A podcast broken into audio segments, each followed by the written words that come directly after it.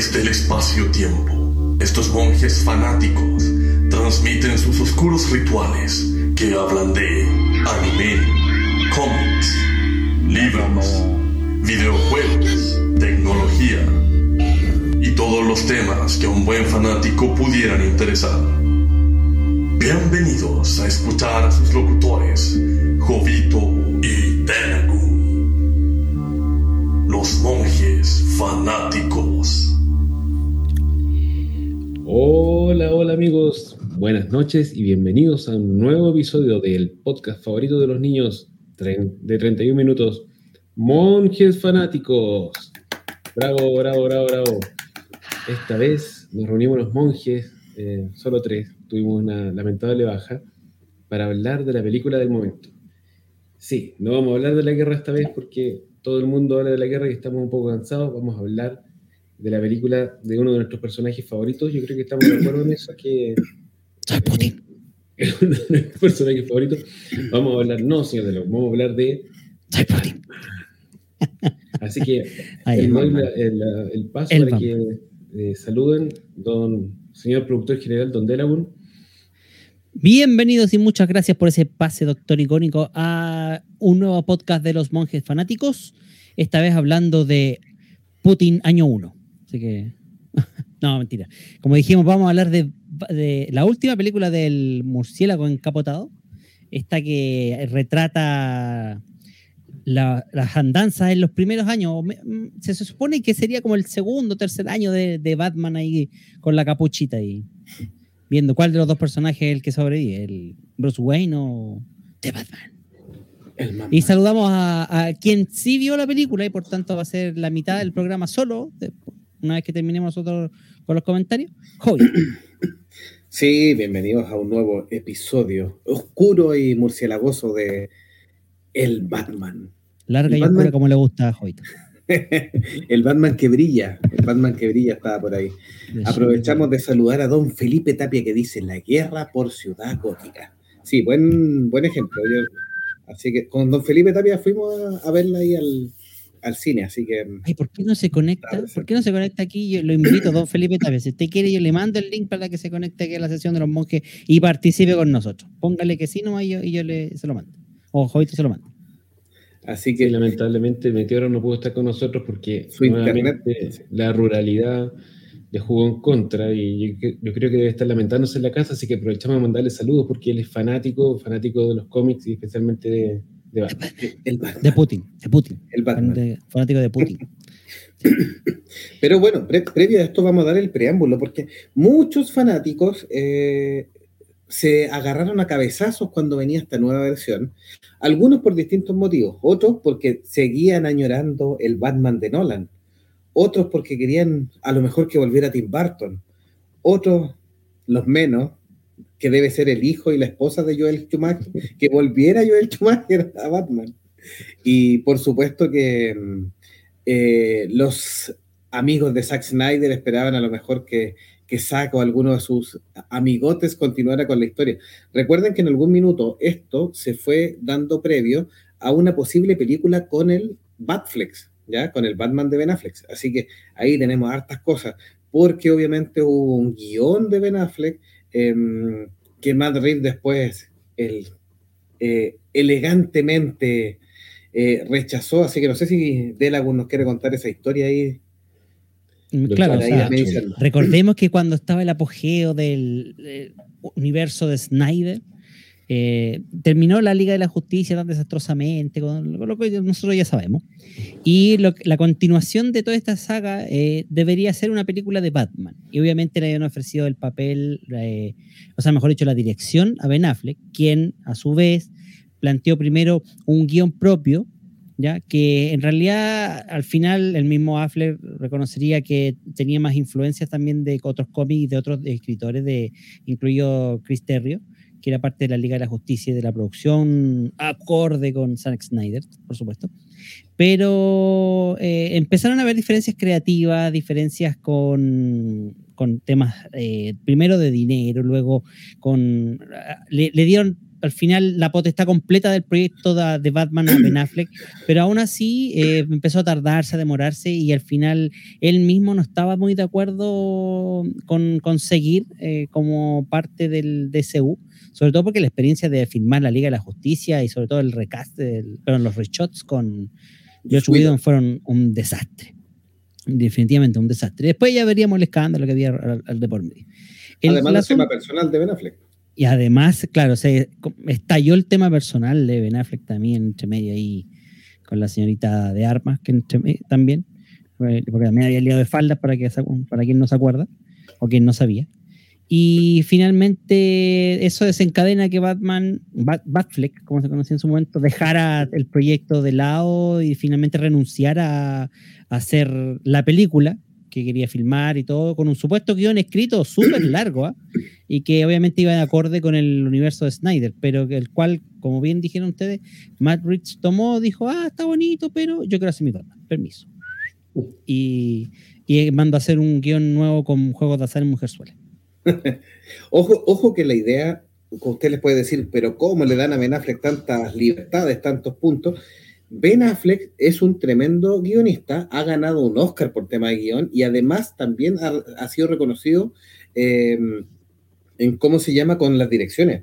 Argo es una muy buena película, entonces es un tipo que perfectamente está capacitado para actuar, dirigir y escribir el guion, así que no era menor. Lo que pasa es que ahí hubo también mucha agua bajo el puente, su amistad con Snyder, los bichos de Joss Whedon, como bien dice, y el tema personal del alcohol también ahí alejó un poco el proyecto.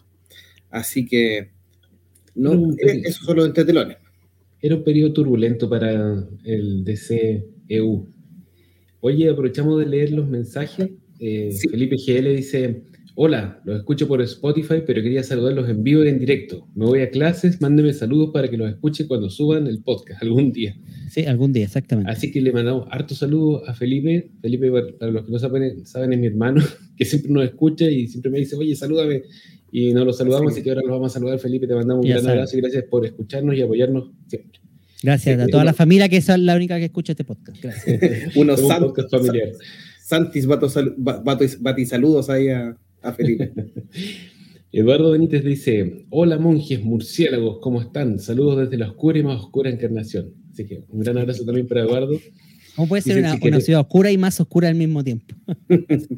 si queremos que lo suba, hay que amenazar al Delagun de demandarlo. Sí, Delagun, ponte las pilas. Después la cita Bere dice, buenas, cuando hablen del Pattinson me largo. No, no te preocupes, Pérez, si vamos a hacer eh, objetivos, vamos a tratar. Del Batman que brilla, sí. sí el, Batman Shiny. Y conste, esta vez no voy a ser yo. ¿eh? Quería aportar unos datitos de lo que estaban hablando ustedes. Eh, se ha filtrado un poco que la trama de esta película que iba a ser Ben Affleck eh, estaría basada en la saga de Nightfall de los cómics y un poco de los videojuegos de Arkham, de la saga Arkham, Arkham City, Arkham Asylum. Eh, en el fondo, y el, uno el villano principal iba a ser Deathstroke. Si ustedes se acuerdan, o sea, ustedes lo vieron porque yo no lo vi, en una de las escenas post de la justicia salía Deathstroke que entregaban el nombre de de la identidad secreta de Batman para que él pudiera ejercer una venganza. Y supuestamente por ahí va a ir la trama. Primero, eh, Ben Affleck manifestó sus diferencias con este guion que estaban escribiendo y se manifestó eh, dispuesto a seguir protagonizando, pero ya no teniendo un rol tan importante en la dirección ni la elaboración del guion. Y finalmente ya eh, se aburrió y se fue, sumado a todo esto que ustedes ya habían mencionado. O sea, y fue cuando trataron de convencerlo dándole poco menos que ya la película que tú queráis. Y al principio dijo que sí, pero no aguantó. y claro, el alcohol ahí entró en, escena. El ojo, sí, ojo que no va a ser la última vez que veamos todavía al Batflex. Está anunciada que la última aparición del Batman de Ben Affleck va a ser en la película de Flash. Y que sabemos que va a tocar bastante el tema de eh, Flashpoint, porque eh, Ben Affleck va a ser uno de los Batman y también se está confirmado que Michael Keaton es otro de los Batman. Eso todo, exactamente. Entonces, cuando ¿Mm? en el mundo del espectáculo hablan de alcohol, esto están hablando de drogas, ¿cierto? Es como un eufemismo, o es alcohol realmente. No, el caso de Ben Affleck es por alcohol, por trago, es por trago, por copetín. Es caído el frasco, como dicen. Es caído Sí, el frasco. de- Es un tema bien, bien heavy, sí. Y bien largo, bien largo, así una cuestión de, de- de- de la cuando se volvió totalmente famoso este Ben Affleck, ya estaba caído al frasco en algunas etapas Sí. de su vida. No es la primera vez, de hecho, que, que tiene crisis así fuertes. Sí, recordemos que está casa- estuvo casado con Jennifer Garner y Jennifer Garner ha tenido que cargar varias veces con el tema de, de sacarlo de rehabilitación o de ir a buscarlo. Incluso hay unas imágenes que estos medios sensacionalistas estadounidenses mostraron cuando eh, recupera Ben Affleck prácticamente de un departamento y habían unas señoritas de mala vida ahí, borrachas y drogas con él y todo. Entonces, es, es complejo. De, de luz y sombra, como tantos genios. Claro, bueno, ahí, por ejemplo, tenemos una foto ahí, eh, ver- eh, alguien Es- pasándole la bolsita Esa a, misma foto a, a Ese- eh, día. para que, para que devuelva el alcohol que, se, que ingirió. ahí está. Bueno, eh, ¿les parece si volvemos a la, a la película de la película actual? ¿no? Sí. Sigan escuchando, sigan escuchando. Sí, no, pero sí, va- vamos avanzando. Sí, Luego de eso, sí. van a seguir saliendo detallitos. Sí. está, ¿eh? Luego de eso cayó en Madrid, que Madrid fue elegante. Eh, él siempre ha dicho que el guion de, eh, de Ben Affleck no era malo, pero que no era lo que él que- quería mostrar como personaje. Entonces, después de leerlo y después de darle una vuelta, y se convenció y logró convencer también al estudio y decirle, miren, esta es la película de Ben Affleck, y yo no quiero hacer la película de Ben Affleck.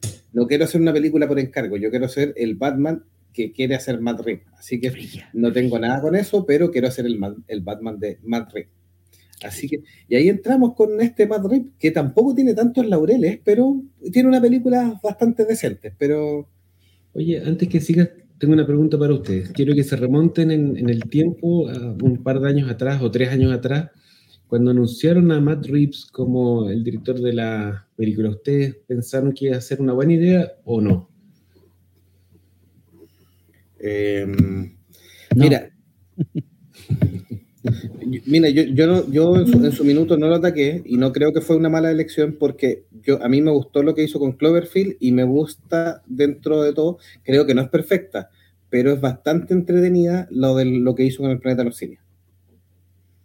Así que- ¿Y que además está, está años luz que lo que hizo Tim Burton, que hizo una especie de refrito con, con Mark Wahlberg, que no, como que no tiene, esa, esa película no se menciona.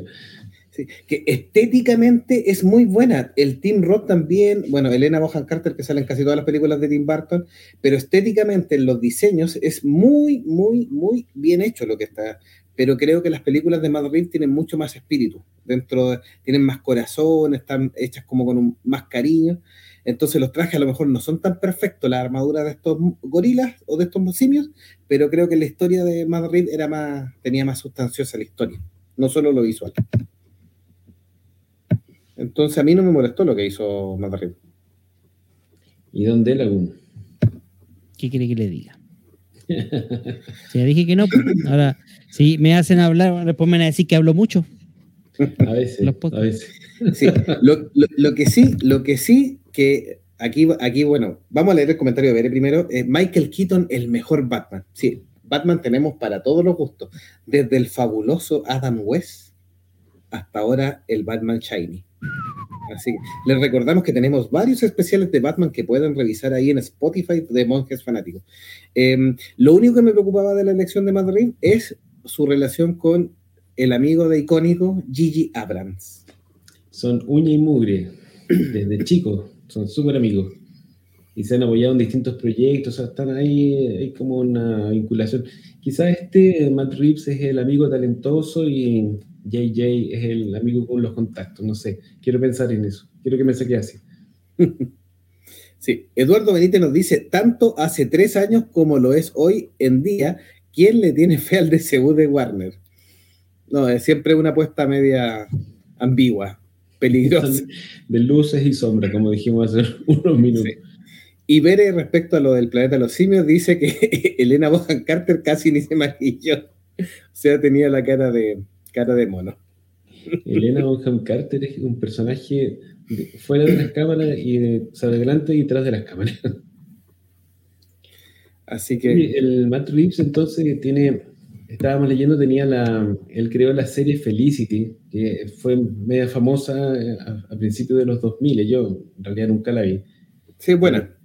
Como dice Jovito, dirigió Cloverfield, que es una película que es mejor de lo que uno se espera. O sea, yo la fui a ver al cine con cero expectativas y en realidad la va a seguir, todo bueno. Sí. Eh, dentro de su otro proyecto, así como más conocido, eh, hizo el remake eh, estadounidense de eh, Let the Right One In, que si ustedes la recuerdan, una película de vampiros sueca, de, también de los principios de los 2000, hicieron una versión gringa que se llamó Let Me In, que tuvo críticas más o menos decentes. Sí, y después de eso Grace Moretz. Sí, exacto. Y después se tiró con la segunda, la segunda y tercera parte de la trilogía del planeta de los simios en el año 2014 y 2017, que tuvo súper buena recepción y eso fue lo que le, le sirvió como carta de presentación para que le ofrecieran hacer eh, la película de Batman. Sí. Lo que sí me sorprendió dentro de todo y que, y que parece que se va, que el Joker allanó mucho el tema del camino, eh, el tema de que dentro de todo parece que los productores de Warner al fin decidieron dar un paso más atrás. Obviamente no salirse porque es un tema de inversión y bueno, pero dar un paso más atrás a, no sobreponer o no poner la pata encima a, a la- a las decisiones creativas. Eh, lo vimos en el, en el Joker de Todd, Todd Phillips, que a lo mejor no le tenían fe, pero dejaron que hiciera prácticamente la película que quiso y fue un tremendo hitazo y todo el mundo alabó la película, la actuación de, de Joaquín Phoenix, etcétera, etcétera. Y aquí, al parecer, de nuevo le dan cierta libertad, porque uno de los puntos que aquí me voy a adelantar a lo mejor el análisis de la película, la película dura prácticamente tres horas. Entonces, si la vemos desde el punto de vista comercial, el Warner antiguo, el Warner que trató de ahogar a Snyder, eh, reclamaban, o sea, de hecho el mismo Snyder cuando quiso hacer su versión, su versión era de casi cuatro horas, que después terminó obviamente casi en seis, pero, eh, pero era muy larga y uno de los puntos, no, que la película tiene que ser de dos horas, de dos horas, de dos horas, de dos horas, de dos horas. Y aquí le dieron la libertad de hacer casi estas tres horas y, y lo vamos a ver en el análisis de la película para explicarles que vale la pena las tres horas al final, pero eso, eso, eso da un pie de que parece que Warner al fin, a, fin de cuentas, algo ha aprendido de, este tema de, las películas. No les queda otra, yo creo que han probado de todo. Y es cierto, pues venimos de vuelta, es como un, un, una reacción a un periodo de absoluto control ejecutivo eh, y de este esfuerzo de encajar eh, forzosamente eh, un multiverso, o no un multiverso, sino que un conjunto de películas, un universo cinematográfico compartido estilo Marvel para ganar millones. Eso es lo que querían hacer, no les resultó. Les empezaron a tirar estas películas independientes unas de otras casi por probar. Y como dice Jovito, les resultó súper bien con, con Joker, entonces eso allanó el camino para que tuviéramos esta de Batman, que si bien no está conectada con otras películas, probablemente pudiera dar pie más adelante a un, un universo audiovisual compartido porque se supone que no va a ser solo en el cine, sino que también en series en HBO Max.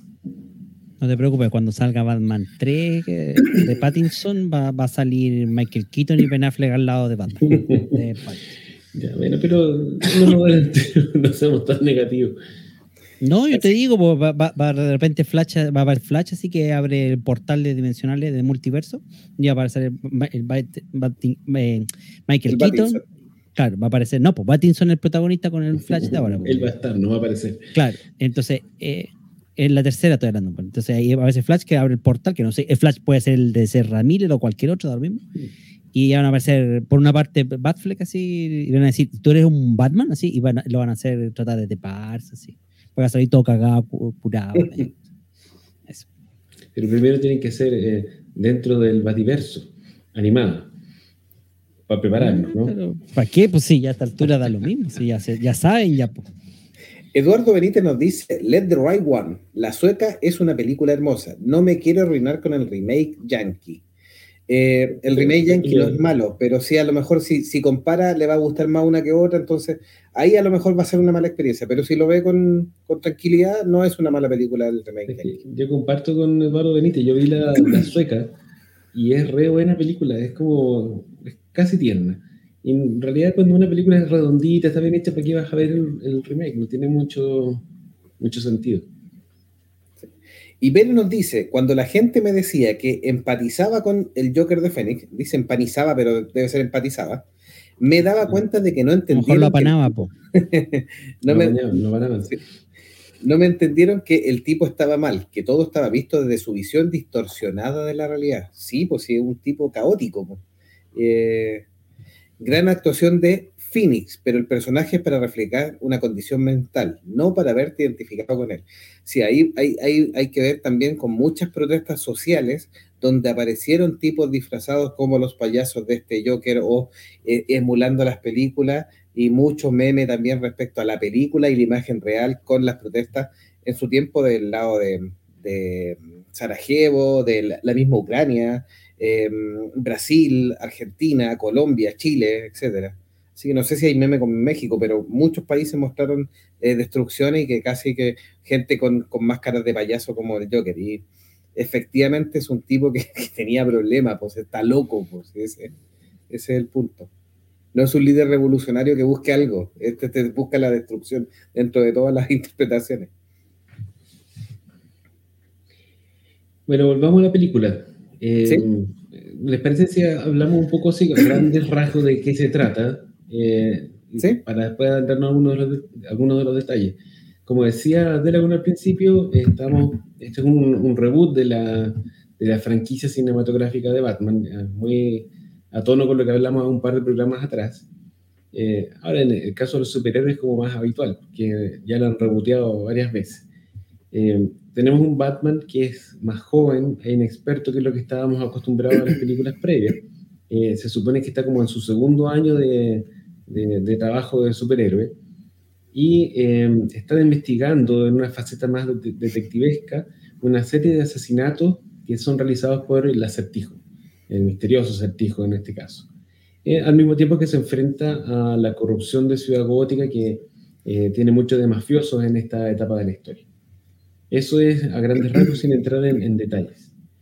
Eh, los protagonistas de esta cinta, aquí es donde empiezan los problemas. El protagonista de la cinta es Robert Pattinson, como Bruce Wayne Batman.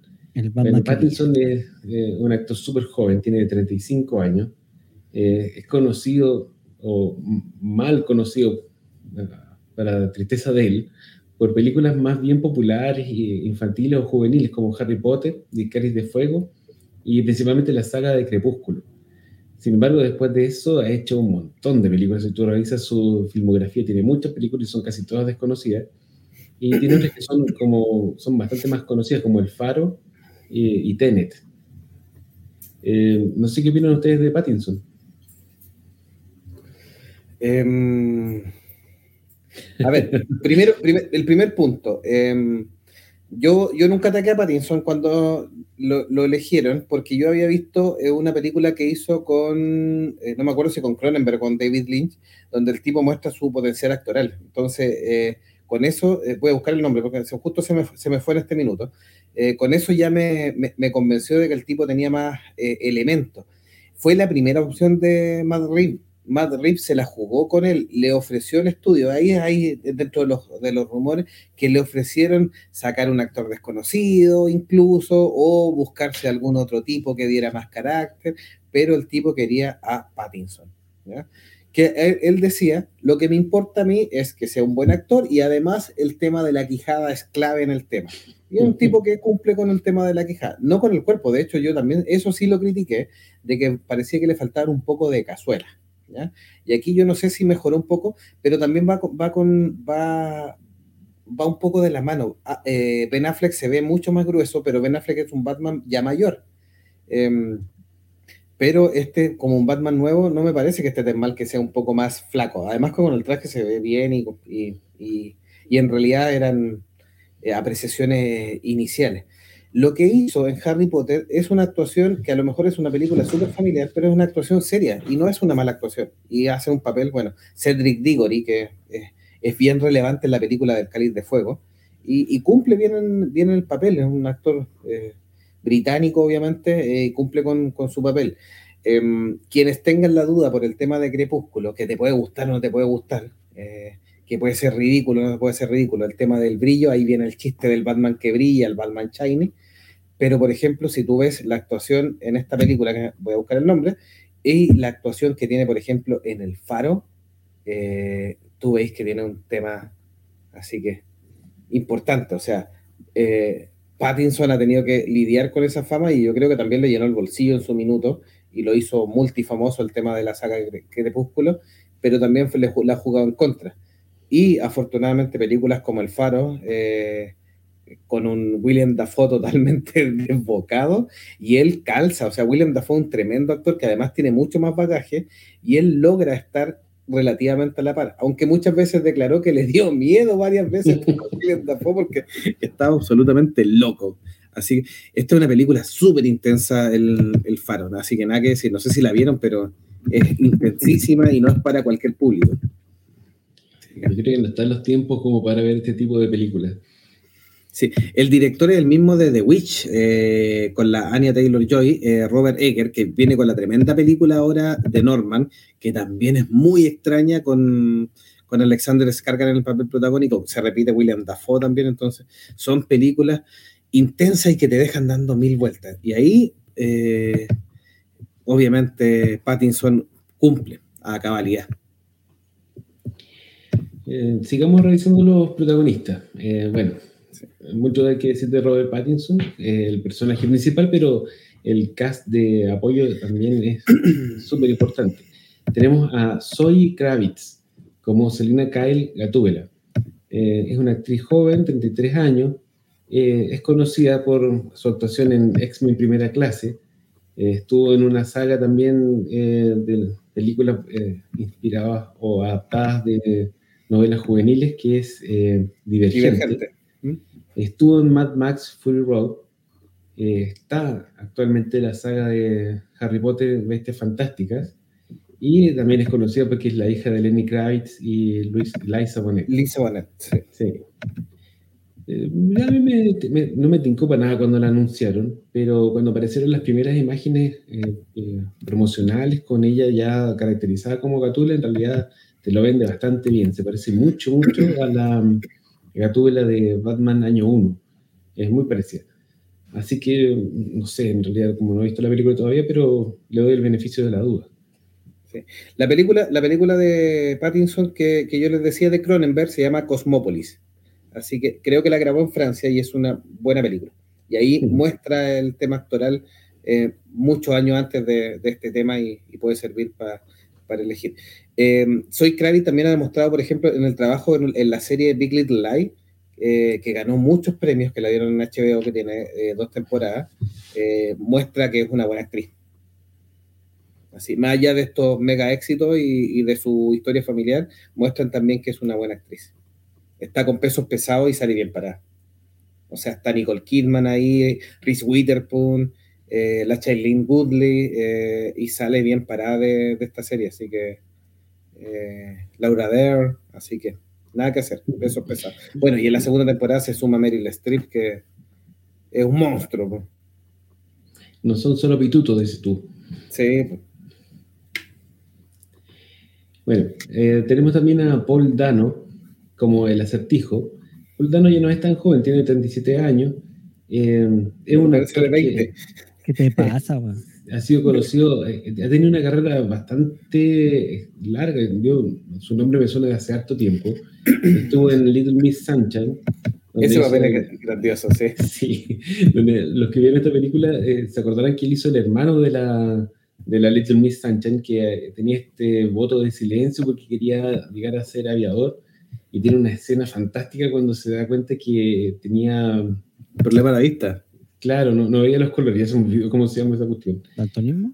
Daltonismo, perfecto, sí. Era daltónico. Y ahí rompe su voto de silencio y la escena es súper buena. Eh, también estuvo en The Ruby Blood, eh, estuvo en Looper, estuvo en 12 años de esclavitud, estuvo en Prisoners, en Okaya, entre otras. También el tipo tiene una tremenda carrera y en general lo hace bastante bien. Eh, es un muy, buen actor, eh, es músico también. Así que bien, tenía, eh, yo creo que fue de los, de, los actores de esta película que tuvo un consenso entre los fanáticos de que era, estaba bien escogido. Sí, recordemos que no tenía que hacer olvidar el, el, el acertijo de Jim Carrey, que era un payaso. po. La película, era una película totalmente distinta. Era un loquillo. Así que no, no era menor. ¿Mm? Era un loquillo el payaso del acertijo de Jim Carrey. Un loquillo. Sí, pues un loquillo, un loquillo. Bueno, Bere nos decía, sí, empanizaba porque quería agarrarlos y restregarlos contra el pan molido y ¿Viste? darle sus palmaditas para terminar. ¿Viste? Era empanizada, esto la quería Sí. apanar. Y, Be- y Bere dice, lo odio. Así que no se vaya, doña Bere, pues venga a odiar acá a Pattinson. Diga todo lo que quiera contra Pattinson. Nosotros la vamos leyendo. Aunque yo lo defiendo y creo que es un buen actor, pero la vamos leyendo. ¿no? O sea, el tipo tiene que haberse llenado de plata con la saga de Crepúsculo, eh, tanto como para no tener que preocuparse tanto por eh, eh, volver a escoger papeles que le den tanto dinero, pero de que lo dejó estigmatizado, lo dejó estigmatizado para siempre, es una cuestión terrible, ¿no? son un montón de películas más encima. Y ahí lo está, lo están echando el agua a Don Icónico que dice, Don Icónico y su dosis de Alzheimer. ¿Qué pasó? El acertijo, el asesino del zodiaco, icónico cumpliendo con su dosis de Alzheimer. Cuando se lo olvida ahí, cuando queda ahí en el, en el aire. Ah, disculpe que es viernes. Y su cerebro lo sabe. Así que, ¿Usted vio Little Miss Sunshine Don de Laguna, no? no. ¿No? Es, es divertida. Es una película bien independiente, sí. Es una comedia negra, pero sí bien negra. Y, y- y divertida, es comedia. Como una, una familia disfuncional. Quienes la hayan visto la pueden comentar porque es súper divertida dentro de todo. Y es una familia súper disfuncional, media clanada, bien al lote y que se como que la única junta familiar así que se unen es porque la niñita se va a presentar a estos típicos concursos de, de reinas de belleza.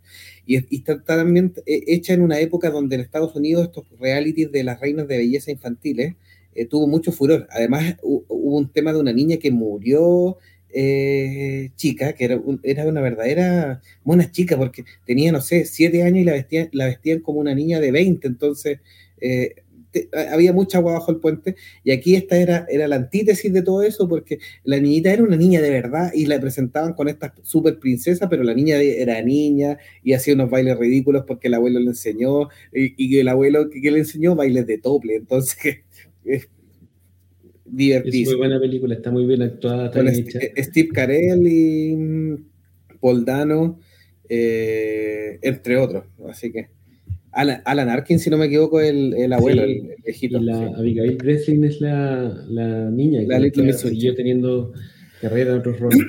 Mira, por, por decirte algo de Little Miss Sunshine, cuando mi querida esposa, que ha venido de, de repente al podcast, hace presentaciones eh, de PowerPoint y qué sé yo sobre familias disfuncionales, todos los ejemplos de videos que pone son de esa película.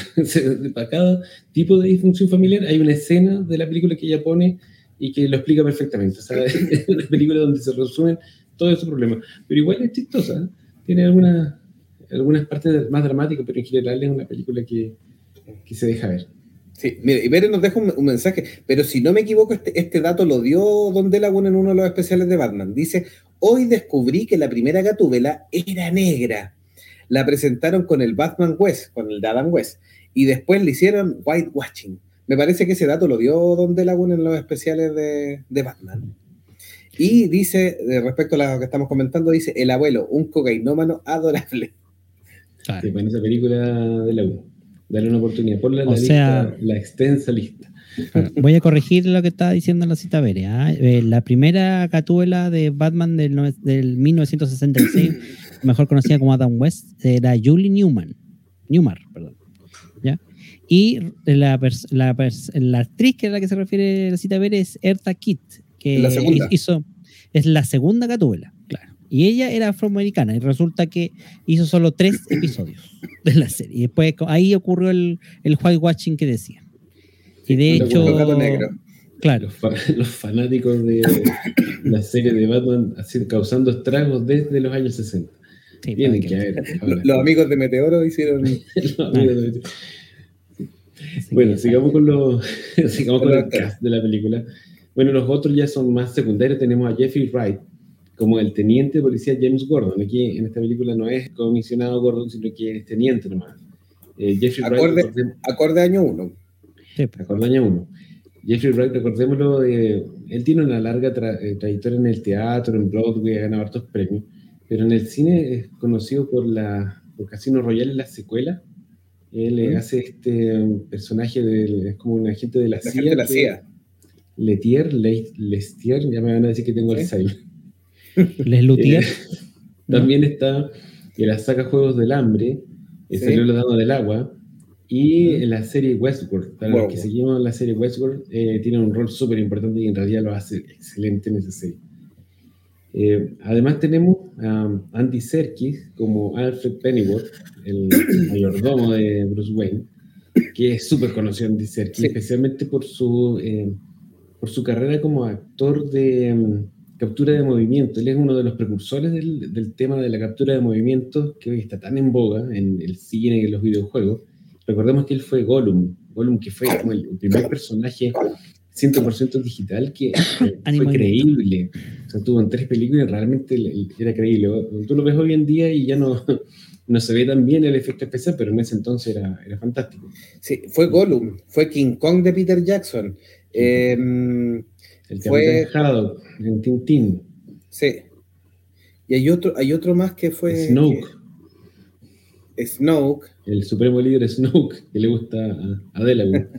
fue Balú en su propia versión del libro de la selva. Recordemos que eh, Andy Serkis se le ocurrió hacer una versión del libro de la selva. Y al mismo tiempo a Disney se le ocurrió hacer una versión del libro de la selva. Y obviamente la pobre película de Andy Serkis la pasaron por encima y después le fue pésimo. Eh, sí, Andy, Andy, Andy Serkis a mí me encanta, incluso como actor, eh, tiene, por ejemplo, una participación totalmente distinta a, a, la otra, y igual es creíble cuando hace de gay en la película de los 13 a los 30, y es divertísimo, y tiene un cambio en que tú decir, ah, este sí. tipo tiene más de una cara. Eh, en algún minuto se, incluso se, se, dijo, ¿por qué no se le da el Oscar honorífico como el mejor capturador de movimiento? Porque en realidad, el, ah, es César en el planeta de los simios también. Sí, entonces, es el que se me estaba olvidando. Lo que sí, yo es de reconocer que no estaba bien seguro que calzara con el papel, pero sí en la película se ve bien. Así que lo que no le voy a perdonar es la dirección de películas que creo que no está haciéndolo bien. Ahí tenéis Carnage. Ya, pero menos, menos con Carnage. Eso, vi qué película dirigió. Eh, en realidad no se parece en nada a Alfred eh, de los cómics. Pero bueno, voy a darle una oportunidad. Él también tiene otros roles como actor, no como actor de captura. Estuvo en El Prestigio de Christopher Nolan, eh, estuvo en Corazón de Tinta, que se trató de hacer que fuera como una, una franquicia, en realidad no le fue bien. Era el villano en esa película. Y también estuvo en el MCU, si ustedes recuerdan, como Ulises Clau, que salió en eh, Era de Ultron y salió en las películas de Wakanda, también lo hizo súper bien. Así que el tipo realmente tiene amplio eh, abanico de, de talento, eh, tanto en la captura de, de, movimientos como actuando. Y bueno, la dirección no la dio tan bien, pero, pero hay que darle un tiempo, quizás después mejora. Sí, Eduardo Benítez nos dice, ya quiero ver a Andy Serkis como Alfred. Y dice, el Alfred de la serie Gotham es buenísimo. Sí, hace, hace un buen papel, eso es uno de los puntos eh, relevantes y buenos de la serie Gotham, que tenía algunas cosas buenas y otras bien malas, pero ahí, así que de todo. Yo creo que Sumando y Restando es una serie bien, bien regular, no es una serie mala. Alguien que dice que es mala, no. Bueno, eh, volvamos a la película. Respecto a las inspiraciones, eh, Matt Reeves le han preguntado obviamente en distintas entrevistas en qué se inspiró para hacer esta nueva película. Eh, recordemos que el guion lo escribió, lo escribió Matt Reeves junto con, otra persona que no me acuerdo ahora cómo se llama, uh, Peter Craig. Entonces le preguntaban qué, qué, inspiración había tomado él para hacer el guion. Matt Reeves es un declarado fanático de Batman. Eh, el de antes de asumir la dirección de la película había dicho que le gustaba mucho el personaje y se inspiró en algunas de las historias más emblemáticas. Eh, ha dicho que se inspiró, por ejemplo, en Batman, eh, El Largo Halloween y Dark Victory, que es la secuela. Eh, recordemos, esta es una historia de Batman en la cual él se enfrenta a un asesino en serie que utiliza eh, distintas fechas del año, que son como lo, las fiestas del año, de holidays, para hacer distintos asesinatos de gente de la mafia. Eh, es una aventura de Batman muy detectivesca, eh, es muy buena, en realidad es una historia autoconclusiva, bien redondita, de esas que uno le, recomienda a la gente cuando quiere empezar a leer los cómics de Batman porque está muy bien centrada, está muy buena. El otro cómic que he dicho que, que, es parte de la inspiración de esta película es Batman Año 1, que ya la hemos ido mencionando a lo largo del, del especial. De, este especial, que habla del, como dice su título, del primer año de Batman eh, ejerciendo las labores de vigilante en, Ciudad Gótica. Eh, y tiene mucho parecido. Eh, yo no he visto la película, el Jovito nos va a poder confirmar, pero hay algunas escenas que son calcadas. Está el personaje del teniente Gordon, que está recién partiendo. En la policía está todo esto de, la corrupción de la policía y de, la ciudad gótica misma. Y lo de los mafiosos, en realidad, el tema de que los villanos sean mafiosos en un comienzo y después que después se, se, migró a, a, los villanos como más pintorescos, pero en un comienzo Batman eh, peleaba con los mafiosos. Eh, otras inspiraciones que ha mencionado, tenemos otros cómics, que Ego, que no, no, lo he leído, Batman Año Cero, que es una nueva historia de, que relata los comienzos de Batman, pero esta vez fue escrito por Scott Snyder y Greg Capullo como parte de los nuevos 52 y lo otro que ha dicho Matt Reeves que lo inspiró es El asesino del zodiaco, que si ustedes se acuerdan, lo, mencionamos en nuestro especial de asesinos en serie. Eh, tiene, una especie, eh, tiene una película también que es eh, Zodiaco de David Fincher, y es un asesino en serie que mató un montón de gente en Estados Unidos en los años 60 y que tenía esta característica que dejaba como pista sobre su identidad, que eran acertijos y cosas así, que a la fecha todavía no se sabe su identidad, nunca lo pudieron atrapar.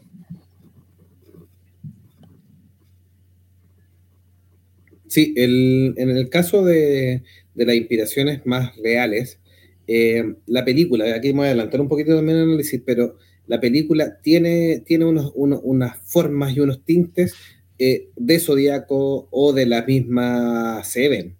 Eh, en el tono de la película, en la forma, en algunas cosas, como las toma, y claramente Matt Reeves estuvo revisando la obra de David Fincher, y, y para darle un poco más de sustento a una arista que, era, que tiene que ver mucho con los cómics nombrados, que es eh, Año 1 y el largo Halloween, con, con, el Batman más detective, no el Batman tan superhéroe a lo mejor, que a lo mejor hemos visto más en otras representaciones. Em, Batman es un personaje súper complejo, muy nutrido, y aquí se logra llegar a, un, una arista que no habían mostrado, y eso es lo que hace, que aquí sí nos vamos a adelantar, hace que la película sea buena. Así que eh, si, si, decían, pucha, llevan 30 minutos de programa y no han dicho si es buena o mala, ¿es buena? Sí, es buena, por eso. Entonces, listo, se acabó el podcast. Gracias. Dijimos que iba a ser sin spoilers, así que dijiste que era buena, listo. Es todo lo que necesitan saber. Adiós. no, sí, ahí vamos a hablar de algunas, cosas, tratando de no, de no echar el agua un poquitito más después cuando, cuando me suelte la lengua. Felipe Tapia nos dice Batman Ego del fallecido Darwin Coke donde se profundiza la psicología del murciélago y del por qué debe ser Batman pese al costo tanto físico-mental. Léanlo, es bueno y cortito. Oye, Felipe Tapia nunca contestó la invitación de, de Laguna. ¿eh? Se corrió. Vaya, de estar en pijama, de estar en pijama. dice, Bere dice, algo para agradecer es que el zodiaco no heredó su manto. Sí, bueno, hay, hay hartas teorías, lo vimos en los asesinos en serie, así que hay hartas teorías. nutrido prontuario de víctimas y de jugar con la policía. Bueno, antes de tirarnos al, a la parte más carnuda del, especial con el análisis de la película, eh, señalar como últimos datos, eh, la banda sonora está compuesta por Michael Giacchino, eh, Michael Giacchino es muy conocido por sus bandas sonoras de las películas de Pixar. Tiene varias, ha ganado premios, por ejemplo, Up, Ratatouille, eh, Intensamente. Tiene muchas otras películas fuera de Pixar. Eh, destacada Star Trek, la de la saga Kelvin, la banda sonora de la primera película y la, música de, esta saga la, hizo él. Y ahora se tiró con la banda sonora de Batman. Ha declarado eh, y Aquino que estaba tan entusiasmado con, con este encargo que le hicieron que antes de que empezaran a filmar la película ya tenía el tema, ese tema que se escucha en algunos de los materiales promocionales, en el tráiler, que es como bien ominoso, así con, una música bien lenta, él la tenía al tiro, o sea, antes de que empezaran a hacer la película ya estaba prácticamente listo. Eh, no sé si han escuchado la banda sonora, bueno, Jovito obviamente que sí, es bien, es bien intensa, bien oscura, Eh, a mí me gusta Michael y no cómo hace la música, no sé qué miran ustedes. Sí, sí, la, la, banda sonora es bien buena, es bien atrapante, es bien misteriosa, calza perfecto con el tono. Sí, lo que sí nos dimos cuenta que hay una de las composiciones, eh, siento que yo no soy un experto en oído musical, tengo mal oído musical, pero mm, la Dani y, el mismo Felipe se dieron cuenta de que hay una, una cancioncita que suena como la marcha imperial de Star Wars, como con con el acorde y los timings cambiados. Es muy similar. Y, si tú te pasas ese rollo, después escuchas como que la continúas haciendo la marcha imperial. Es inevitable.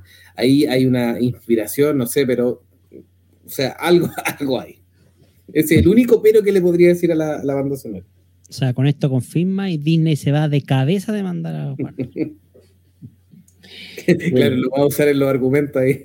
En el podcast de Monje Fanático Jovito dijeron, dijeron que aparecía la. Te van a llamar a declarar. Sí. Bueno, y como dato final, antes de irnos al análisis, es que para los pobres diablos que no tenemos un cine a la vuelta de la esquina y por lo tanto no podemos ver la película, eh, ya se anunció su estreno en HBO Max para el 19 de abril. O sea, en un poquito más de un mes, casi nada, en realidad el tiempo vuela, vamos a poder ver la película en la comodidad de nuestros hogares. Así que, bueno, ojalá que sea tan buena como dicen. Jovito, te damos la palabra. Sí, no sé si Delagún quiere agregar algo más, pues no, no, no, le, no coarte a dónde es Delagún. No Delagún, Jovito, te doy la palabra. ¿Dónde Delagún? ¿O se enojó? Adelante. Lo perdimos. Estoy enojado. No, estoy enojado, así que lo Siga nomás. Oye, Michael Giacchino escribió la música de Rock One. Creo que fue el primer compositor que, que fuera parte de, de, John Williams que hizo una banda sonora de Star Wars, y en realidad lo hizo súper bien. Sí. mire, don, Felipe de Tapia dice que con gusto, así que le vamos a mandar la unión para que se, se, una en estos minutos finales y pueda hablar un poquitito de, del, del Madman.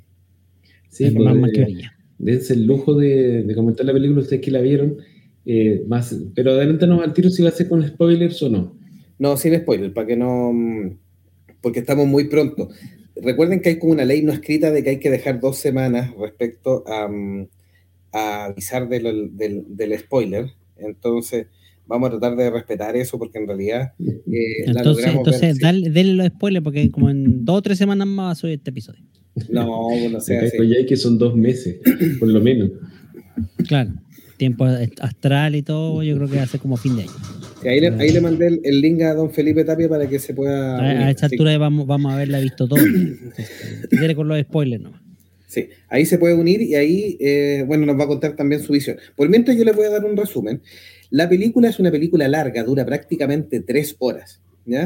Eh, es una de las grandes críticas que se le ha hecho a la película, pero efectivamente, como bien Matt Reeves también se defendió con este punto, eh, la película tiene un tono atrapante. Lo que vengo a decir también es positivo. Warner, los productores al parecer, dejaron el pie eh, para que hiciera la película. La película se toma sus tiempos para contar, pero si tú empiezas después a darle vuelta y decir, chuta, porque uno de repente dice, ah, esta película, no sé, fue muy larga o me cargó un rato, eh, o le cortaría estos 10 minutos y quedaría mejor o más dinámica, lo que sea eh, que me imagino que es lo que hacen un, poco los productores también, pero si tú ves esta película, dices, chuta, ¿qué parte le cortaría? Porque creo que toda la película, a pesar de que no tiene un ritmo tan grande, porque nadie va a decir, oye, no es terrible dinámica. No. ¿Se notan las tres horas? Tampoco, pero tampoco es dinámica. No, nadie me va a decir, oye, ¿sabes que pensé que había pasado una hora? Porque hay películas que son tan dinámicas que efectivamente tú decir, uy, y ya terminó, y, son, y fueron dos horas y cuarto. No, esto no es tan rápido tampoco pero tampoco uno puede decir, uy, chuta, qué larga, esto, estoy, estoy cansado ya, porque la película efectivamente te atrapa. Tiene un, tono bien oscuro, muy acorde al murciélago. Logró cumplir uno de los puntos que le pidieron los productores, que a mí nunca me gustan esas limitaciones, pero finalmente Madrid la, la sortea eh, adecuadamente, que era que no fuera mayores de 14, ¿ya? O sea, la película es, eh, o sea, perdón, mayores de 17. Entonces logra llegar a un PG-13 en Estados Unidos, eh, apta para 14 años en, algunos otros lugares del mundo o apta para niños acompañados de un adulto. Si usted la va a ver con su hijo y su hijo logra aguantar tres horas en el cine, no es una película que usted le tenga que estar explicando mil cosas o le tenga que estar tapando los ojos o ups. Pero a pesar de eso, igual muestra cosas reales. No, se ve tampoco eh, coartada, como lo que, por ejemplo, yo estaba criticando de la película de eh, Andy Serkis respecto a Venom y Carnage, que efectivamente se ve tijereteada para ser family friendly. O sea, Carnage no se come una, una cabeza ni muestra sangre. Y aquí tenemos reacciones bien violentas de Batman, pero el tipo, por ejemplo, aquí esto es un mini spoiler, muestra una parte bien cruda, pero no te muestra sangre. Entonces tú decís, tú sabes lo que está pasando y sabes lo cruento que es, pero no necesitas llegar al gore o mostrarte el gore. Y eso me imagino que logró mantener el PG-13 en Estados Unidos. Entonces, ese no es tema. O sea, si alguien dice no, y el mismo Matt lo desmintió, no hay una versión del director, no hay una versión para adultos de, esta película. Así que lo logra bien. Em, nos muestra una lista nueva del Batman. No importa, puede aparecer el, el Matt Reeves Cuts. Ya tarde más. La apuesto. todos mienten ahora. ¿Sí? ¿Usted cree que Sí, yo creo que va a aparecer igual ¿no? el, el Rip Scott. Ah, ya. Así como David Lynch también tiene su Lynch Cut. Sí, o como, por ejemplo, ahora Andrew Garfield nadie le cree. También. No le creen nada. Sí, pues nadie le cree a Andrew Garfield ni, ni, a Ryan Reynolds. Pues, así que... Eduardo Benítez dice, ¿soy yo o como que el monje de Delaware está muy intenso este año? No, usted no, amigo mío. Usted no. Ni siquiera este episodio este año. Así. Y Bere le dice que me, está dando un ataque de Tourette. Suéltese Bere nomás. Tire el, tire el Tourette. ¿Quiere participar, Bere? Le mando el link también. Dígame a qué, a qué enlace, a qué chat, le mando el link para que participe. Y suelta su, suelta su Tourette. Ahí manda su Tourette. Así que, no, pero nos muestra, nos muestra una, una lista detectivesca de Batman y es algo que efectivamente, a pesar de que suene panfletario esto lo otro, no lo habíamos visto anteriormente. Creo que los otros Batman, teniendo su, cada cual su favorito, eh, salvo Val Kilmer, o George Clooney. pero en general tienen toda una arista. Algunos son un poco más Bruce Wayne, otros son más Batman, otros son una mixtura, eh, otros lo pasan bien como Adam West, que es el Batman feliz. el Batman No, el, claro, el Batman happy. pero, pero aquí tenemos un Batman que nos muestra el, punto detectivesco y también con un conflicto humano, un conflicto psicológico que... Em, el Batman Shiny, eh, el, el Battinson, lo logra llegar y, lo hace creíble. Creo que en eso aporta el actor. Porque, no sé, pues Christian Bale habla muy poco. Y de hecho, muchos fanáticos de Christian Bale en este minuto están pensando, chuta, Christian Bale no es tan el mejor. Me está gustando más Battinson. Y es lógico, sí, hace un buen papel. Son distintos y hace un buen papel también. Entonces, es una película larga, oscura, pero bien armada, y cada paso está bien explicado y se toma su tiempo, no está acelerada. Eh, el tipo, si quiere explicar algo para que quede claro y para que tú te interiorices en la historia, si se va a tomar 20 minutos, se los toma. Eso es lo único que tú podrías decir. Mm. Eh, la Vere nos dice, ese weón que se dejen de yo no voy a ver esa weá. Está hablando un chileno más encima ahora. Sí, una mala influencia. No, no, no entendí. ¿Qué, ¿Quién es ese huevón? ¿El del Battinson? Sí, pues sí. a ver, Bere, dime dónde te mando el link. Yo creo que Bere nos diga en vivo y en directo, con, con sus palabras, de su boca, por qué no quiere al Batman que brilla. En el Facebook dijo. Dijo, en el ¿te lo mando por Facebook? Sí. Mándese, lo mando, se lo mando. Ya. Así que ahí. Sí, porque veo que Felipe Tapia no, no está. No está yo le mandé el link. Sí, yo le mandé el link. el pijama y poner ropa.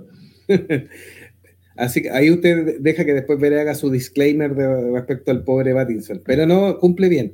Eh, ahí está, mira, mira. aparece Agustino. Le damos la bienvenida a Agustino. ¿Qué tal? Alias Felipe Tapia. ¿Cómo está, Felipe? Bien, ¿cómo están ustedes? Felipe, eh, Felipe Agustino, eh, Batinson, ¿cómo te decimos? Agustino. Agustino. que, se mantenga. Ah, muy bien, muy bien. Así que. Eh, Todo suyo, bienvenido. Espérate, pues deja darle la bienvenida al hombre por no así. ¿Eh? Después, el productor aquí, el censurado, no digo yo, ve, Agustino que es difícil ser productor en este podcast, si no lo respeta nadie. Le damos la bienvenida a uno de nuestros fanáticos del día 1 del podcast de Monje Pero no es Patreon, ¿no? Es Patreon, al tiro le digo. Pero hay otras formas de apoyar, pues, de la Hay muchas formas de apoyar. Sí, pues. y una de esas es que esté participando acá. Muchas gracias. sí, está bien. Don Jovito. Ya, Sí. empiecen, dele. Lo, lo otro que les decía, los personajes secundarios están muy bien llevados. Eh, para Sí, muchos, pues ya hizo- eh, empezó a hacer la crítica antes de, pues ya empezó a hacer. No, Nadie no, cachó que sí, ya empezaba a comentar la película. Todo esto fue un relleno y al final empezó con el comentario hace 20 minutos. Bueno, Soy Kravitz lo hace muy bien como Gatúbela. Para muchos incluso se- eh, es muy superior a Anne Hathaway. A- O Anne Hathaway es la Gatúbela limpiecita y esta es la Gatúbela del cómic. Eh, el trabajo de Colin Farrell lo hace muy bien como pingüino y además el trabajo de maquillaje que logran con Colin Farrell es muy, muy, muy notable. De hecho, mucha gente dijo, ¿y este es Colin Farrell tan seguro? No, me están engañando. El trabajo está muy bien realizado. Así que mm, los secundarios aportan todos, eh, creo que cumplen. eh, eh, no hay muchos temas y bueno, es una película redonda, está bien armada, tiene sus tintes de terror, donde, donde tú estás atrapado, es una especie de thriller. Muchos han hablado de que parece un thriller conspiranoico mezclado con David Fincher, eso si uno busca en la red aparece ahí. eh, así que mire, mire, sigue reclamando con Pattinson, dice, no, po, ¿por qué habiendo otros gallos escogen a ese hueón? Así que y está reclamando como en chileno, a ese Muy me de. Pattinson. Así muy bien. no, pero apoyo, espere, espere, espere, que usted lo puede odiar por el- por favor, ven, participe, venga a participar acá. Usted lo puede odiar Eh, por dígame, ¿por dónde le mando el link? El- el- mándame un mensaje por Facebook para poder mandarte el link. O, o pon un comentario en el Facebook y te lo y te tagueo, por favor. Necesito ver los démosle- comentarios, ya que, ya que está hablando a todo. nuestro invitado para que Sí, Eso iba a eso decir. mismo es. Sí. Agustino, por favor, un nomás de- comentario, expláyese. ¿Le No gustó le o haga no le caso, gustó? si no le gustó, dígalo. Y, ¿Usted brilló con Pattinson? Sí, totalmente. O sea, cuando se anunció Pattinson, yo levanté una ceja y dije, ¿en serio, Pattinson? What the fuck? Y dije, claro, como todo el mundo. Y después me puse a ver como más cosas de él. Vi una, una, una cosa con los hermanos Sardí, que del mismo de Uncle James. Eh, el Faro, donde dije, ya, allá puede ser. Eh, The King con Don Timothée Chalamet. donde parecía más Guasón que, que Batman. Em, y dije, ya, ya vemos qué pasa. Y puta, me cerró la boca. dije, ya, ya, sí, ya. Matt, Matt, que achuntaste, este, este es Batman, este es el Batman emo que, que todos necesitamos ver en algún momento.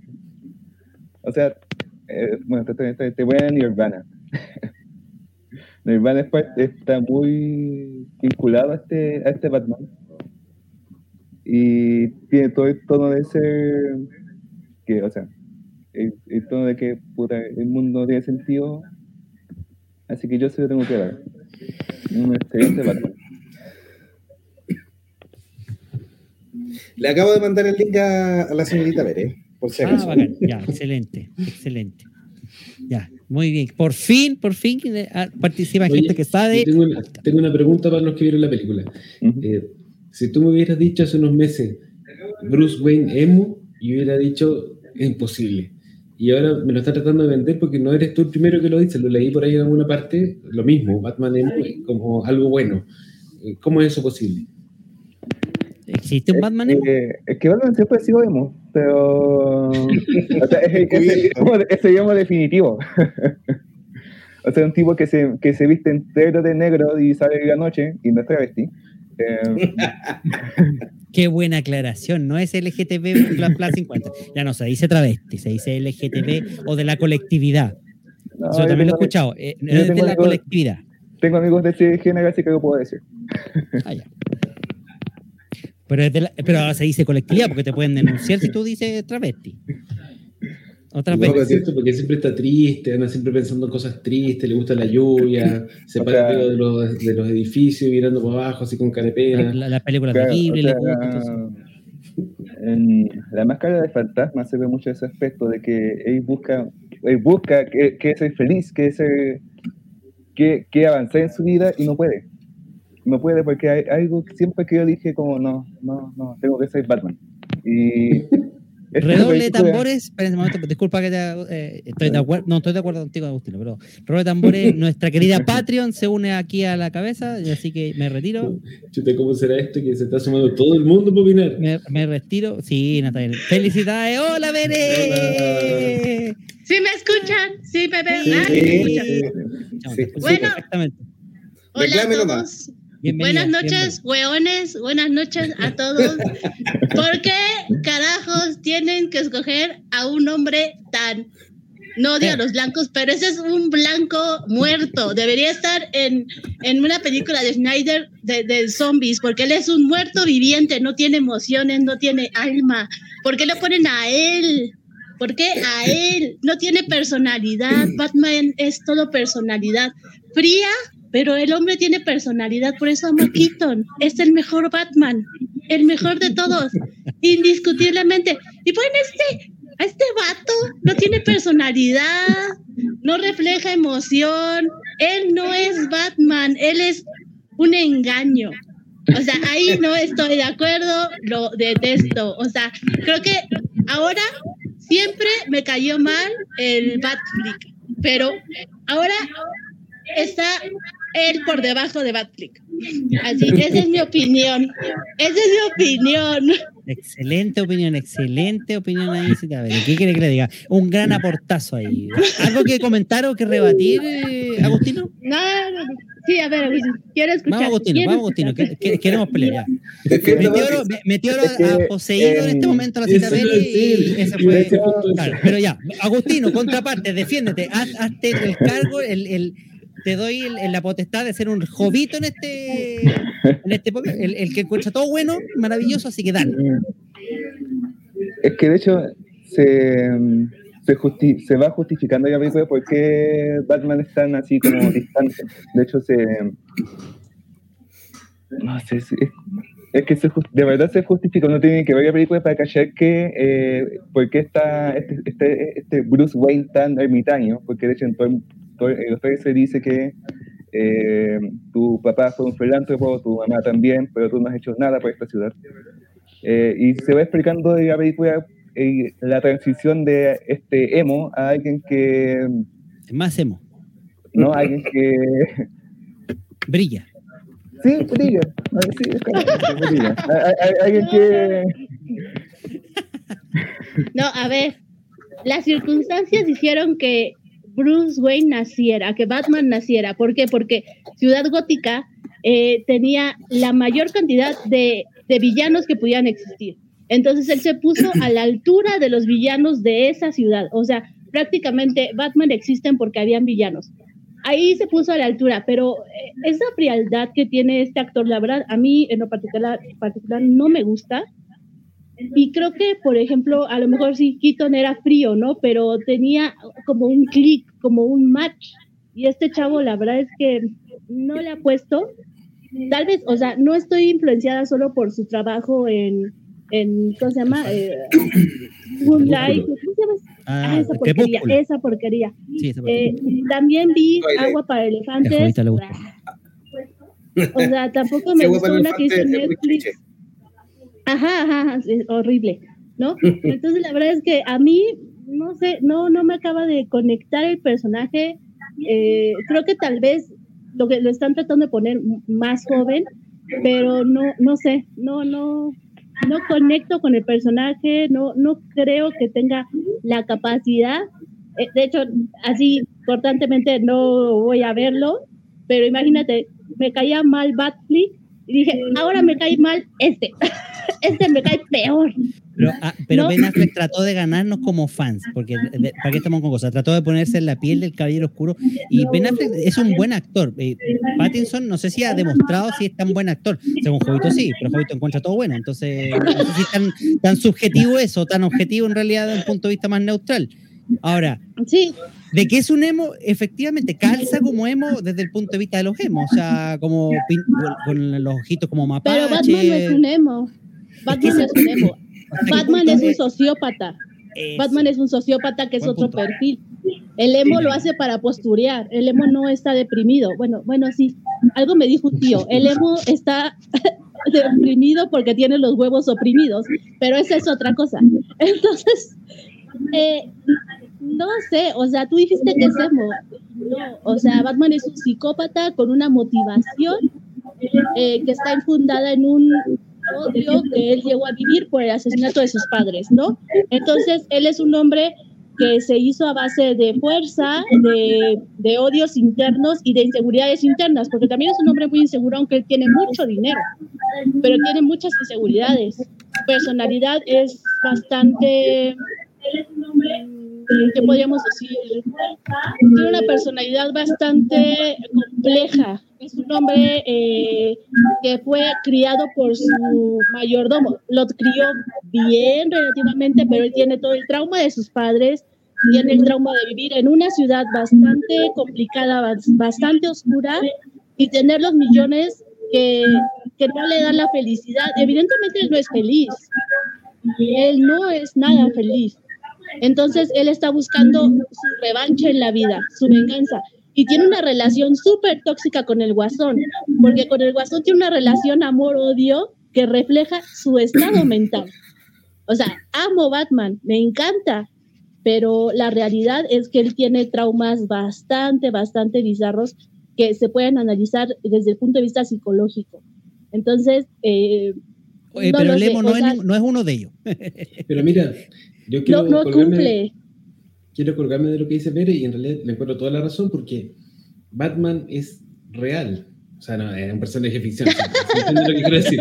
Pero su actitud, ¿Bipolar o qué? No, en, en, en, el contexto de la ficción, su actitud, su forma de ser, todo está motivado por eh, una causa real de, de, su vida, el trauma, la depresión y todo esto que tiene es eh, él enfrentándose a la vida desde toda la tragedia que le ha ocurrido. En cambio, Lemo es una, una pose, es un posero, es alguien que quiere ser como Batman, así como eh, para causar esa impresión, así como causar eh, eh, pena o, o, espanto de la gente que lo ven, pero no, no, no tiene la, la, raíz de esto. es solamente sí. un maquillaje que se pone una ropa, pero no está lo que debiera estar por dentro. Entonces, Batman en ese sentido es auténtico, nuevamente en el contexto de la ficción. Y volviendo, y volviendo al pasado, volviendo al pasado, eh, perdón, don Jovito, me acuerdo sí. que hubo un especial con Tama que es algo muy cierto. El Batman que hizo eh, este, ay, el, el, el, esposo de Elena, ay, el ex Burton, Barton. Tim Burton, Tim Burton, Tim Burton, claro. Tim Burton, Burton, Burton, este, es que es, híjole, sublime, sublime, o sea, la verdad es que es sublime y Keaton con su cara de cemento, o sea, como que le dio todo ese toque, ajá, o sea, le dio un toque diferente, ¿no? Entonces es un parteaguas que muchos no han podido, él, ahora sí que no han podido ser dignos de ese manto, ¿sabes? ¿Y en qué, y, ¿y en qué queda Christian Bale? Porque aquí estamos, estamos hablando de peleas de Batman. Dijimos que Batman, el de Pattinson era un, un, emo, pero ¿qué pasa con Christian Bale, que en su momento también ha sido elogiado como el mejor Batman o uno de los mejores? Es que, a ver, ay, es que. ¿Cómo cárcel en esta, en, esta, en esta historia? Si pensemos que Batman es un sociópata, estamos de acuerdo todos. Es que Nolan le creó un universo totalmente diferente. Si tú te das cuenta, o sea, por ejemplo, en la película en la que. donde sale Bane. qué fracaso. La tercera, la última, la mamá. Qué horrible, qué horrible, es espantosa. Pero le creó.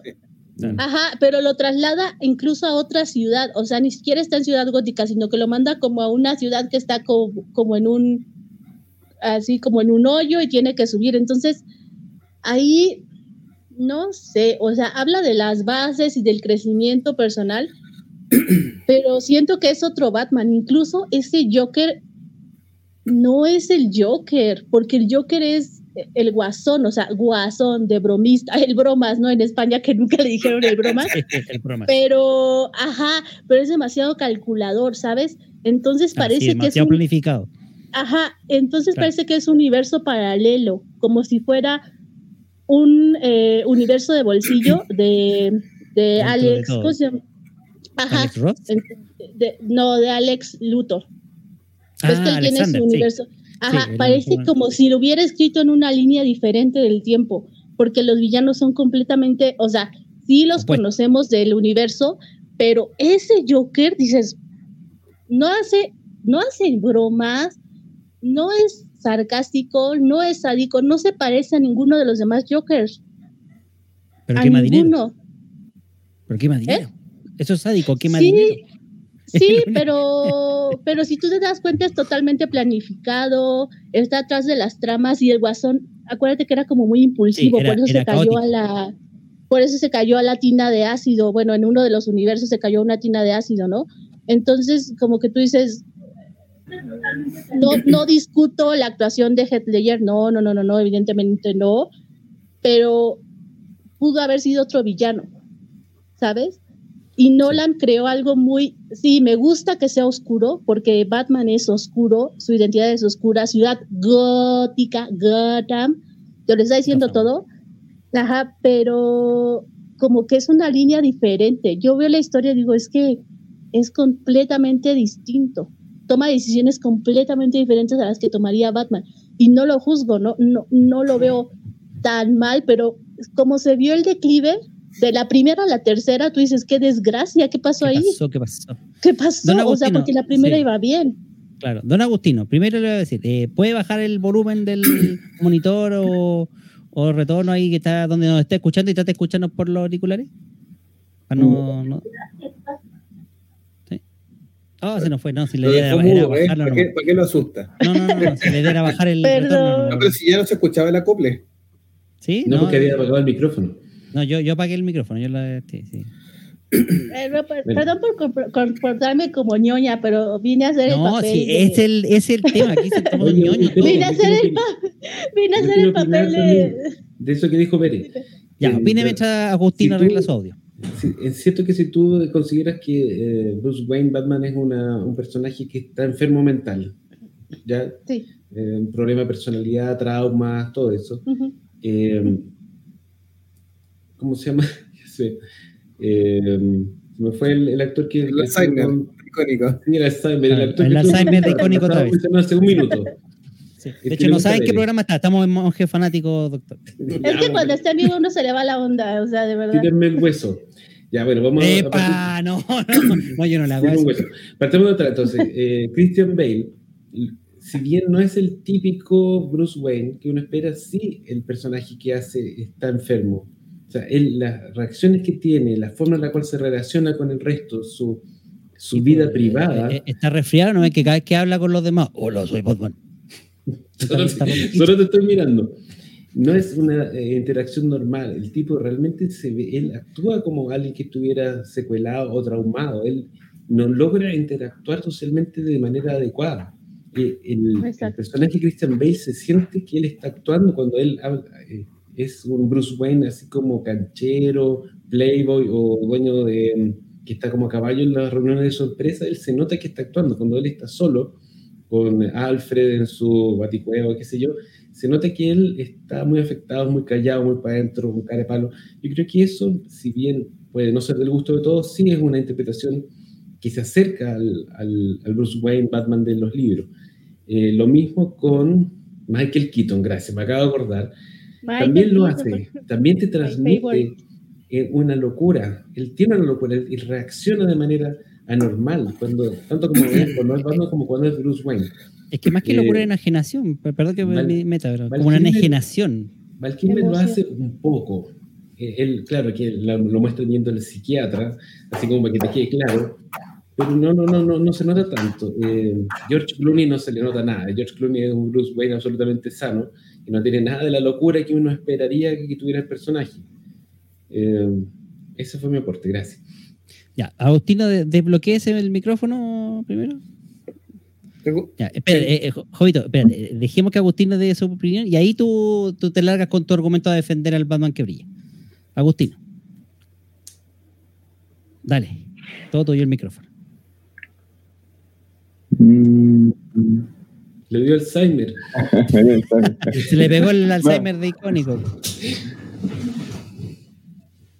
Lo que pasa es que este es un, un Bruce Wayne que está aprendiendo en todos los aspectos. O sea, él lleva, te, te lo dicen, lleva dos años como, como Batman, Como Batman. Pero es, un, es alguien que está aprendiendo. Entonces, él, a medida que construye su personalidad como Batman, también va, va entendiendo que debe hacer una fachada como Bruce Wayne. Ya. Entonces, y ese personaje, pero calza en realidad con el cómic que tú has leído, o por ejemplo, en este caso con la referencia más directa que son el largo Halloween y Año 1. ¿Tú consideras que Pattinson se, se encargó de un poco de tomar ese Batman y encarnarlo? Sí, sí, de hecho sí. ¿En qué elemento? A ver. Ah, ¿Cómo lo puedo explicar? Alguna escena así, pero que te venga a la memoria y, y tú digas, mira, Batman se tiró de cabeza, pero lo hizo de esta manera. Bueno, es que aquí de verdad tenemos ya un Batman que ya, o sea, es un Batman detective, total y completamente comienza a buscar pistas, comienza a ir armándose de a, de a poco un caso. Eh, y viendo cuál es, su- cuál es el resultado de su de sus acciones por De ser la venganza. O sea, él ve las consecuencias de lo que está inspirando en ese momento y. No, que no, no quiero spoiler, pero porque de verdad es como irme por, por el spoiler. Pero de verdad Ah, es un Batman que se va, que se va justificando eh, su personalidad y lo que se viene más adelante también. Jovito. No, yo les quería hacer una pregunta a, los dos panelistas. Eh. Agustino, que, sí, Agustino, que ya vio la película, em, su personaje favorito, ¿quién cree que quedó mejor representado de la película? Y después para ver, eh, ya que no le gusta Pattinson, ¿qué otro actor pusiera? Que no sea Michael Keaton, por supuesto, algún otro actor que se le hubiera ocurrido. Uno Como nuevo, pues, uno nuevo. Ese es el, Uno nuevo, el sí. desafío, en realidad. ¿Quién hubiera Piénsalo puesto como mientras- lo piensa, Ya, mientras Agustino, Agustino, responde. Agustino responde. Sí. Y pues, Catwoman. Todavía me, me gustó mucho Coincide El con la crítica. Coincide con la crítica. el discurso que ella tiene. Eh, porque esta es una ciudad gótica que está ahí consumida de, de, de grandes vicios. Y Catwoman es la representación física de eso, se quiere decir. Eh, y choca, y va a chocar mucho con este Batman. Ya van a ver por qué. Pero no, Catwoman totalmente es mi personaje favorito de esta. Bueno, ahora vamos con la respuesta de Cita Vera a la pregunta de Don Jovito de qué actor hubiera elegido ella. Mira, eh, estoy buscando un actor que esté en una línea madura, tal vez este- sean casi la misma edad, pero se ve mayor, Tom Hardy. Me hubiera gustado porque Tom Hardy tiene toda la personalidad, tiene cara de perdonavidas, así como que ah, te lo dejo pasar. Y creo que tiene como que se ve mucho más maduro de lo que se ve este Pattinson. O sea, es más, y eso también, que sean, si tú te das cuenta, casi todos los Batmans tienen una espalda muy, muy ancha. Entonces, eso también, eso se agradece, esos bueno, es que yo soy muy friki, ¿no? Entonces, esos detalles, al cuidar eh, que se parezca mucho a- al personaje en el cómic, que se parezca mucho al personaje en la serie animada y que sigan la línea de todos los Batmans anteriores, eh, a- ayuda, como que te ayuda a decir, ah, ese es Batman. ¿Sabes? Tiene como que esa personalidad. Yo sé que le metieron relleno a Pattinson, ¿no? Porque era muy delgado.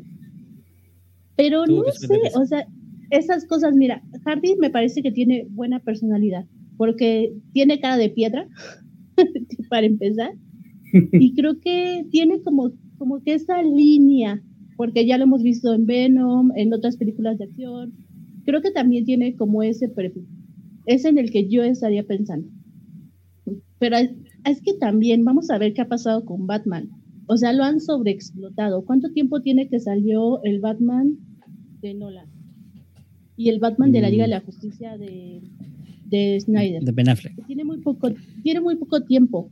Van a desgastar al, al personaje. Llegará el momento en que el personaje esté sobreexplotado.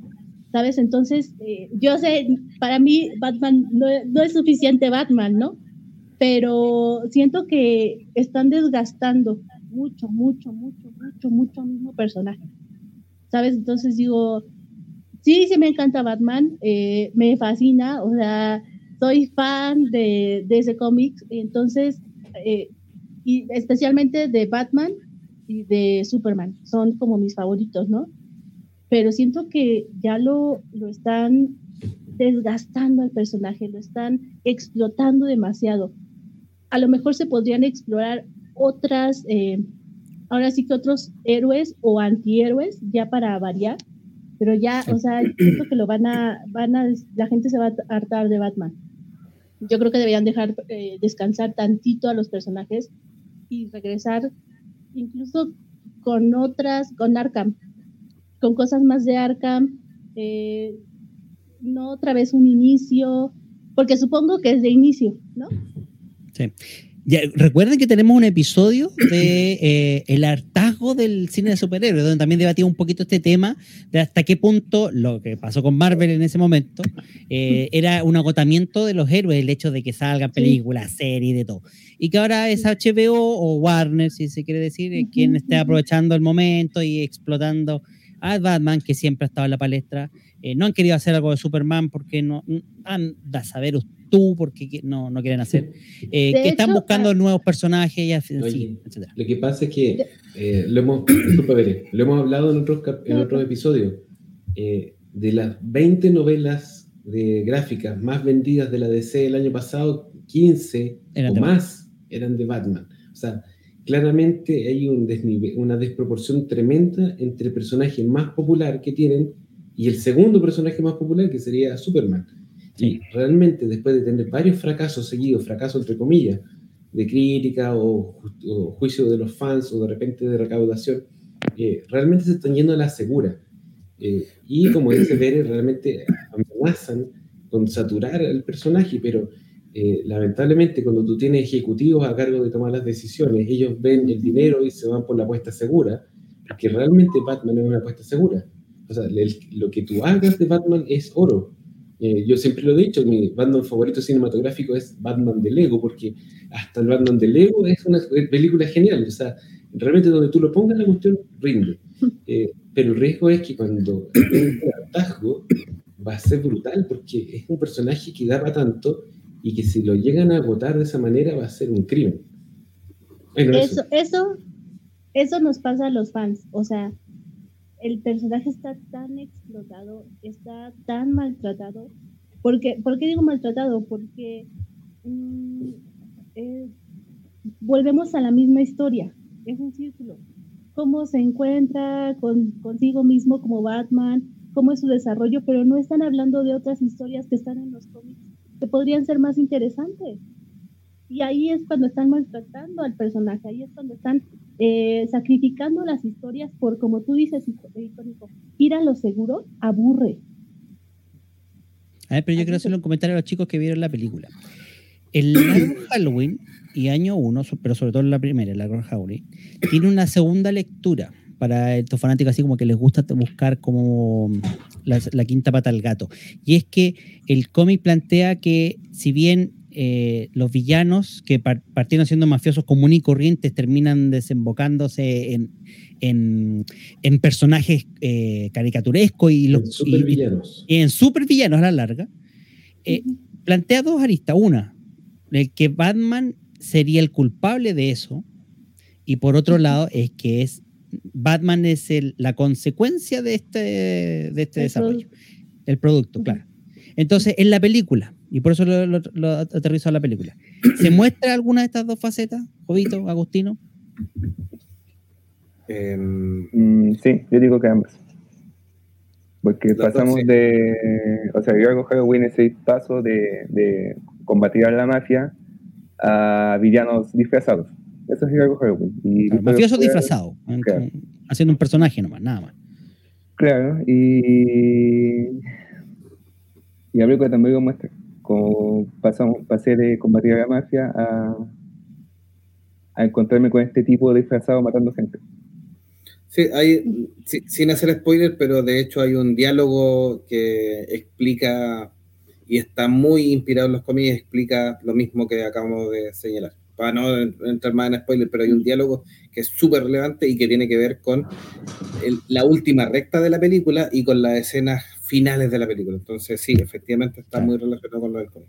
¿Por qué lo planteo? Porque yo no he visto la película, pero he leído este tipo de críticas y, y me gustaría pensar de que justamente son estos puntos los que podrían, entre comillas, darle un plus a que es una historia más nueva, no tanto la historia de origen, que estamos cansados de ver la historia de que, ay, le mataron los papás a Batman y No ahora lo por eso es Batman. Entonces, no, claro, está- o- omiten esa parte y qué bueno que lo omitan por lo que dice Pérez, o sea, ya hemos visto esa historia un millón de veces y la conocemos hasta el hartazgo, entonces eh, tener historias nuevas y también encuentro razón de que empiecen a explorar otros puntos de vista de, de personajes queridos como Batman. Eh, para mí esto me parece simbólico y interesante, aunque no sé si estaba bien explotado en los cómics. Año 1 y Largo Halloween son de las referencias. Está dentro de los top ahí de historias que todos los fanáticos de Batman conocen y admiran y les gusta. O sea, no me pueden negar eso. Por tanto, esta es una película que en cierto modo tiene mucho, mucho que complacer al fanático, porque son historias eh, de referentes que, que son difíciles de llenar en la pantalla. Y no sé si van a cumplir con la expectativa. Así que, bueno. Eh, ¿Qué, qué espera Cita ver? ¿Usted la vio la película o no o todavía no la vio? No la he visto, eh, no no la va a ver. No la va a ver. No, fíjate que soy muy enemiga, por ejemplo, cuando este tarado de que hizo la última versión de He-Man, se me olvidó hasta su nombre, que hizo una Kevin Smith. porquería, El Kevin Smith. mi protesta, Kevin Smith, no, sí, ahora eres mi enemigo, Kevin Smith. Eh, de verdad, cuando hizo su porquería, dije, no lo voy a ver, no vi Cowboy Bebop, la, live action. La de Netflix, claro. Sí, no la voy a ver. Es que Cowboy Vivo es una obra de arte, la verdad. Hasta en la El- música. el anime, el manga. De Yoko Kanno, sí, preciosa. Eh, no creo verla. No, no soporto, no soporto a esa persona. Y entonces aquí mi punto es, no lo aguanto. Evidentemente después no va a estar diciendo, ay, que porque ya no la he visto, pero no se me antoja verla. Y lo digo también porque sí estoy muy desgastada de ver que hace poco con el Snyder, incuestionable, amo a Snyder, lo, lo amo, pero siento que ya es mucho, mucho Batman, mucho Superman. eh, Mucho Mujer Maravilla. no sé. No, porque fíjate, nada más, bueno, sí, es que con la Liga de la Justicia ya hizo como tres películas, dos películas, entonces a lo mejor yo ya llegué en esa etapa de que ya no quiero ver superhéroes, tristemente porque ya estoy así hasta el tope, hasta el tope. Ya desde quisiera que explorara otras cosas diferentes. Marvel, O sea, viste, esto es culpa tuya. Ratón desgraciado. Tuviera meteoro aquí, estaría echando putear a los, a los Sí, ratones también malos. Marvel, también Marvel, ya, o sea, a mí también me encanta Marvel y no de ahora. Yo crecí viendo eh, los X-Men, yo crecí viendo Spider-Man, hasta llegué a ver a los Cuatro Fantásticos que me daba un poco de cringe ya en esa época. ¿Las películas o Y lo- no soy la serie, fan de, no soy fan de ahora, ¿no? Entonces, sí me siento insatisfecha por, por todo lo que están haciendo. Eh, no quiero, ahora sí que mi forma de protesta es no voy a consumirlo, no voy a ir a verlo y pues ya, no, hasta ahí se queda mi, mi, observación. No soy de esas que van a los foros a decir, ay, es que tú, que no sé qué". no, no, no, no, es mi estilo, pero sí es una forma de decir, ¿para qué te consumo? O sea, yo a Kevin Smith ya no le voy a ver ni una película, ni una serie, o sea, enlodó el nombre de He-Man, eh, hizo muchas otras cosas, Wax, que los odio, vomiten ustedes, Wax, los odio. Así, Vengo en nombre del, del, del, del monje meteoro, son una porquería. Y están arruinando, están arruinando todo lo que otras personas hicieron, Me todo el estoy, esfuerzo de eh, otra gente. Claro, ¿Sabes estoy, estoy totalmente ¿Sabes qué es lo contento por- porque eh, estamos teniendo el reemplazo perfecto para meter. Me- me Gracias, gracias. Pérez, porque realmente No, estás poniendo, no, te estás vaquero, poniendo vaquero del espacio, no te voy a quitar, no te voy a quitar tu lugar, vaquero del espacio. Oye. icónico. Sumándome a lo anterior, y en el caso de Marvel es peor, porque por lo menos en DC, por lo menos en DC yo no quise ver las películas de, de Snyder, que no se me echen encima porque no me gustaron. Y pero no ¿Qué? importa, ¿Qué? Ah, no, censurado. tiro. No, Pero puedo ver de Batman No, ahora, tranquilo, porque no No, no, censurado, censurado. censurado. Un tache. No, ya, sigue, ya, siga, siga, siga.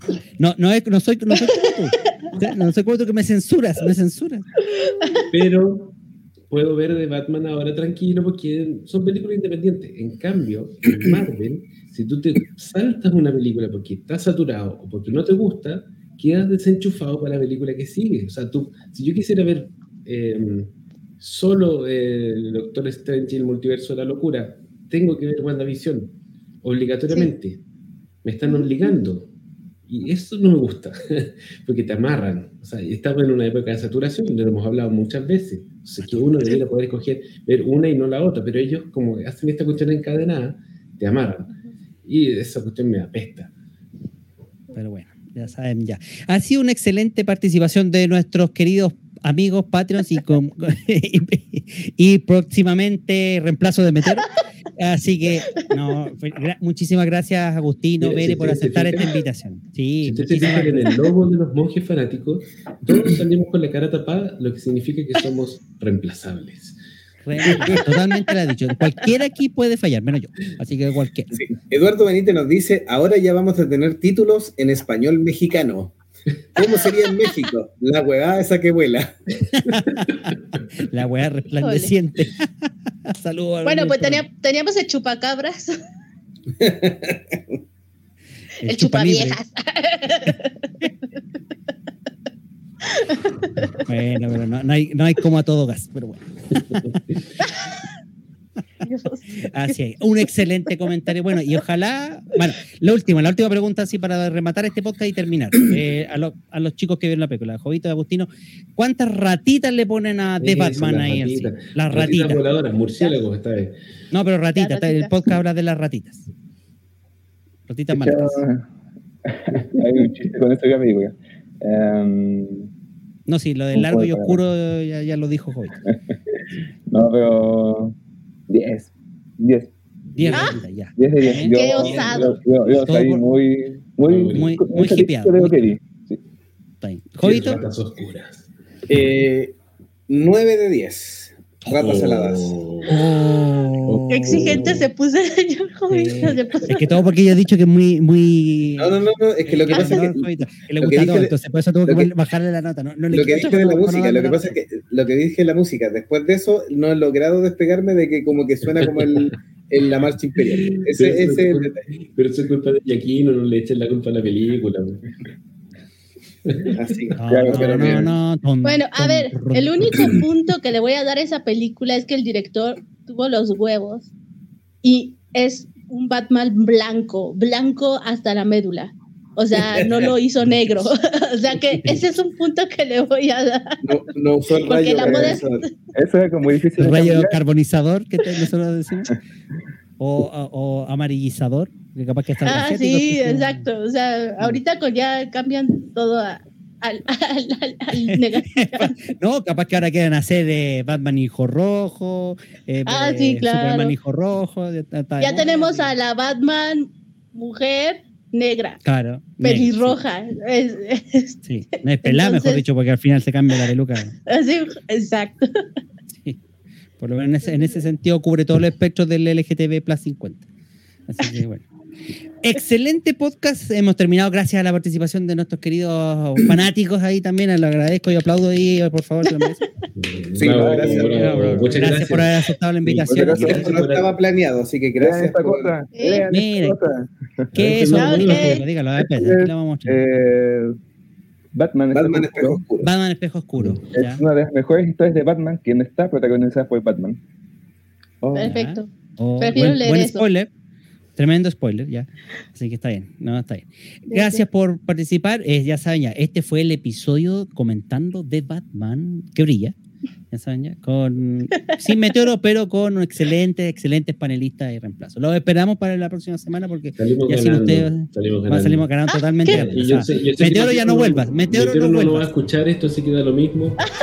Salimos ganando. Meteoro no vuelve. De- De hecho, eh, y Monje Icónico anda haciendo tus contactos para agregar otro monje más y hacer Vamos cinco. que poner 5 ahora en el, En el icono, sí, al tiro. Sí. ¿Ya? Así, Así que, que- bueno. Gracias a ¡Hasta todos. la vista! Gracias por. Hasta la vista. Nos vemos. Hasta la Chao, vista, va a hacer espacio. ¡Hija! Adiós. Chao, chao, Gracias. Monjes Fanáticos en Spotify, en YouTube. en-